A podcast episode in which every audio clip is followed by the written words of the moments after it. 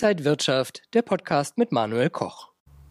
Die Inflation in den USA steigt und steigt auf jetzt 8,5 Prozent. Das setzt auch die US-Notenbank Fed enorm unter Druck. Die tagt Anfang Mai wieder und macht sich Gedanken, ob die Leitzinsen und wie stark die Leitzinsen dann erhöht werden müssen.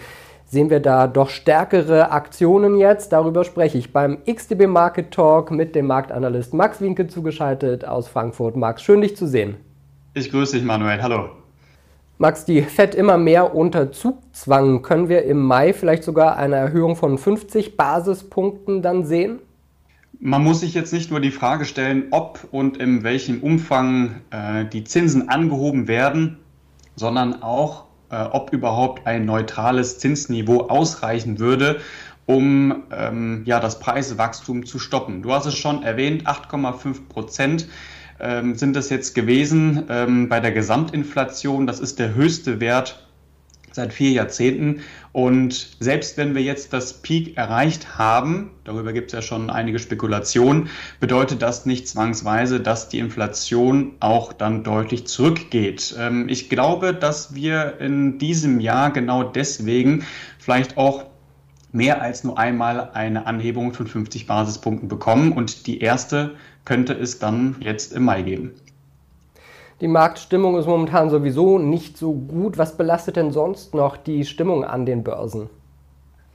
Es ist am Ende wirklich eine Mischung aus verschiedenen Faktoren. Wir haben zum Beispiel die anziehenden Anleiherenditen. Das belastet die Aktienkurse, insbesondere die Tech-Werte. Und das begrenzt unter anderem auch das Aufwärtspotenzial am Goldmarkt. Wir haben die kriegsbedingten Unsicherheiten.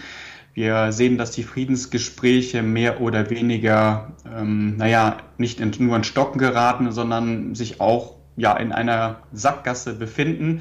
Wir haben ansonsten keine wirklichen positiven Meldungen insgesamt. Und äh, technisch gesehen haben wir gestern wieder so ein leichtes Aufatmen gesehen. Der DAX und auch die US-Indizes konnten sich leicht erholen. Ich würde das Ganze aber vorerst nur als eine technische Gegenbewegung einordnen. In den USA startet jetzt wieder die Berichtssaison durch. Was können wir denn da erwarten? Setzen sich die Bullen oder Bären durch?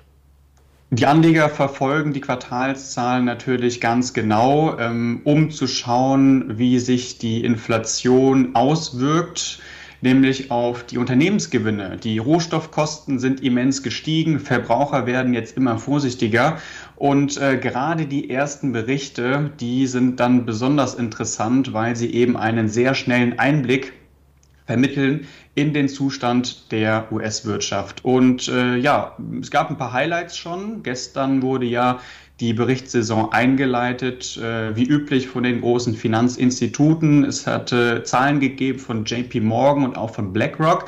Und äh, JP Morgan meldete Zahlen, die in vielen Fällen auch besser waren als erwartet.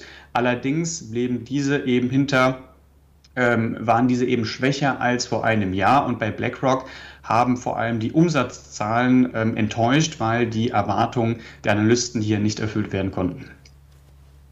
Was heißt das denn jetzt für den DAX? Geht es eher nach oben oder nach unten? Ja, wir sehen, ähm, dass der DAX jetzt in jüngster Vergangenheit wieder nachgegeben hat. Aber ähm, was mich wieder etwas optimistischer stimmt, ist, dass die Dynamik nicht so wirklich da ist auf der Unterseite, was nicht bedeutet, dass wir nicht noch weiter fallen könnten.